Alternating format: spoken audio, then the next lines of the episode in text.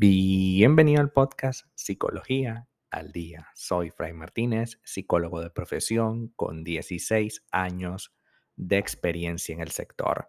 Como pudiste ver en el título de este episodio, hoy vamos a hablar un poco acerca de cuando nosotros somos nuestros peores enemigos.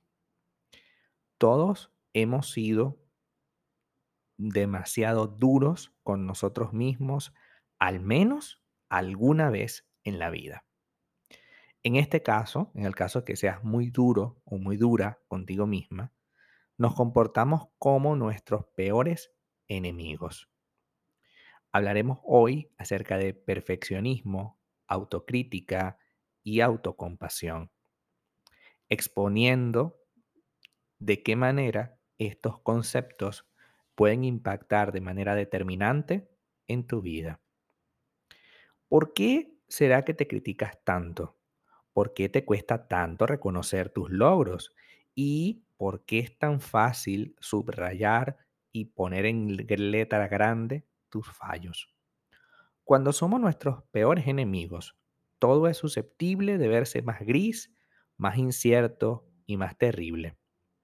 Tratarse compasivamente es una tarea sumamente difícil puesto que todo el tiempo estaremos exigiéndonos cada vez más cosas.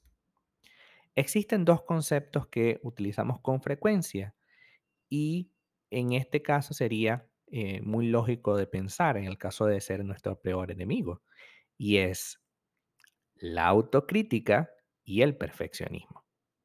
El perfeccionismo ha sido asociado a graves trastornos mentales como la ansiedad, la depresión o el estrés.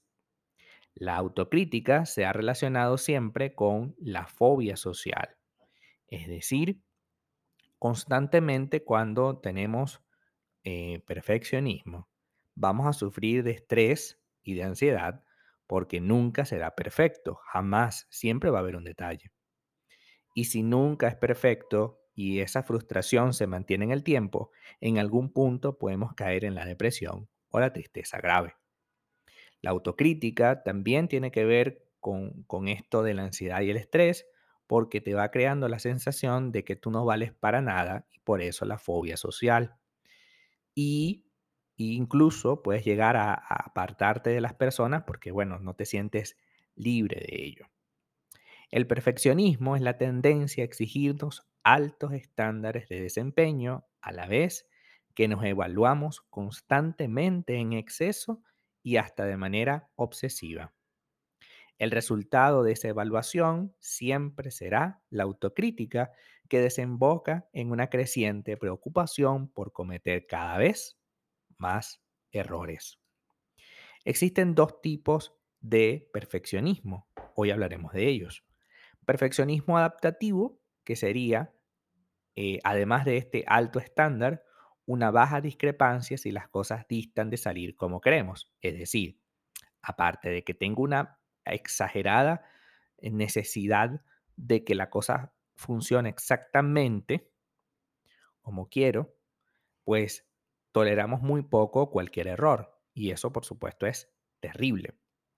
El perfeccionismo desadaptativo, en contraparte, alude al hecho de exigirnos mucho pero también de autocastigarnos con una dureza implacable.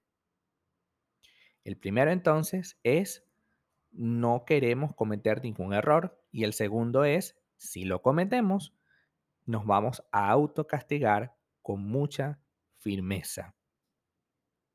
Incluso lo irónico del asunto es que si tienes una pareja, un amigo, un familiar que comete un error, vas a ser el primero con la mayor cantidad de autocompasión y le vas a decir cosas como tranquilo, no pasa nada, no te preocupes. y, esas frases de alivio que nunca jamás en la vida te vas a decir a ti mismo. Eso, por supuesto, va generando una sensación de que, pues, no está funcionando tu vida y, por supuesto, vas a llegar a tener mm, todas las desventajas que hemos conversado. La autocrítica y la perfección son partes del mismo problema. La autocrítica es un estilo de pensamiento a través del cual nos evaluamos y nos juzgamos. La autocrítica tiene que ver entonces con el hecho de estar hipervigilante ante el más mínimo fallo y juzgarlo negativamente en consecuencia. La autocrítica también tiene que ser, tiene eh, la función de crear demasiada incertidumbre. Porque claro, todo el tiempo estás como, viste, no le dijiste. Tú dijiste que le ibas a hacer tal cosa y no lo hiciste. Porque claro, eres una persona débil mental. Tú no puedes hacer las cosas bien. Tú nunca haces nada bien. Y claro, o sea, ¿cuándo? Cuando tú te acuerdas en el año 86, cuando hiciste tal cosa, pues no es lo mismo que estás haciendo hoy. Tú te acuerdas en el, en el 2004, cuando hiciste tal cosa, es lo mismo que estás haciendo hoy. Y te lo describe con mucha exactitud, porque la idea de la autocrítica es siempre poner en relevancia, en primer plano, en primerísimo primer plano, tus errores. Por supuesto, así no se puede vivir, pero muchas veces vivimos así. La autocompasión, en cambio, implica acompañarse a uno mismo en el sufrimiento y en el dolor. La, la autocompasión está asociada al reconocimiento de que como seres humanos somos frágiles, imperfectos y cometemos muchos errores. La autocompasión entonces tiene la característica de brindar bondad a uno mismo, de brindar la sensación de que puedo cometer un error sin que eso signifique el fin del mundo. Y también la atención plena, el darnos cuenta de que acepto lo que ocurre sin caer en la autocrítica. A ver, tampoco se trata de ser eh, una persona incómoda, ¿no? Que está todo el tiempo relajado y no sé qué. Claro que, claro que tiene que haber una, presión, pero la autocompasión te va a llevar a no seguir sintiendo lástima por nosotros mismos y por nuestros errores, porque la idea es que a través de la autocompasión utilices ese recurso para dejar de ser tu peor enemigo, porque el perfeccionismo y la autocrítica lo único que conducen es al sufrimiento, al maltrato y, al, y, al, y, al, y, a los momentos cada vez más incómodos. Hasta acá nuestro episodio del día de hoy. Muchísimas gracias por quedarte aquí hasta el final. Mañana viene episodio de fin de año.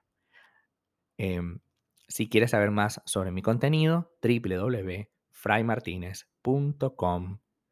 Para consultas online, www.fraymartinez.com y también sígueme en mi Instagram, arroba fraymartinez20. Muchísimas gracias y hasta el próximo episodio.